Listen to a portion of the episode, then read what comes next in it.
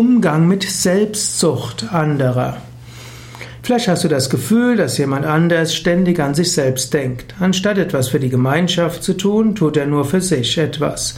Und er macht nur insofern etwas, wie er denkt, dass etwas für ihn rausspringt. Du überlegst, ist er vielleicht selbstsüchtig und wie kann man ihm diese Selbstsucht austreiben? Mein Tipp, sei etwas vorsichtig. Wenn man Menschen vorwirft, selbstsüchtig zu sein, dann fühlen die sich gekränkt, angegriffen und verteidigen sich.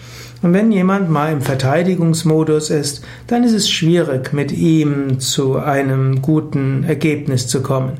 Wichtiger wäre, kommuniziere deine eigenen Bedürfnisse, sage dem anderen, ich bräuchte das und das. Erwarte nicht, dass der andere das sieht, sondern sage es.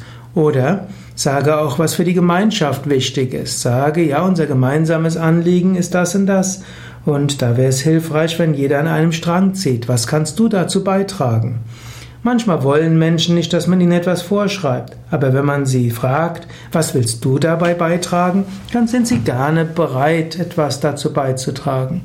Also, wirf den anderen keine Selbstsucht vor, sondern überlege, wie du sie dazu inspirieren kannst, bei der gemeinsamen Sache mitzuwirken. Natürlich ist es nicht deine Aufgabe, jetzt dem anderen genau zu motivieren, aber wenn du dem anderen klar machst, dass seine Hilfe notwendig ist, wird er typischerweise gerne mithelfen.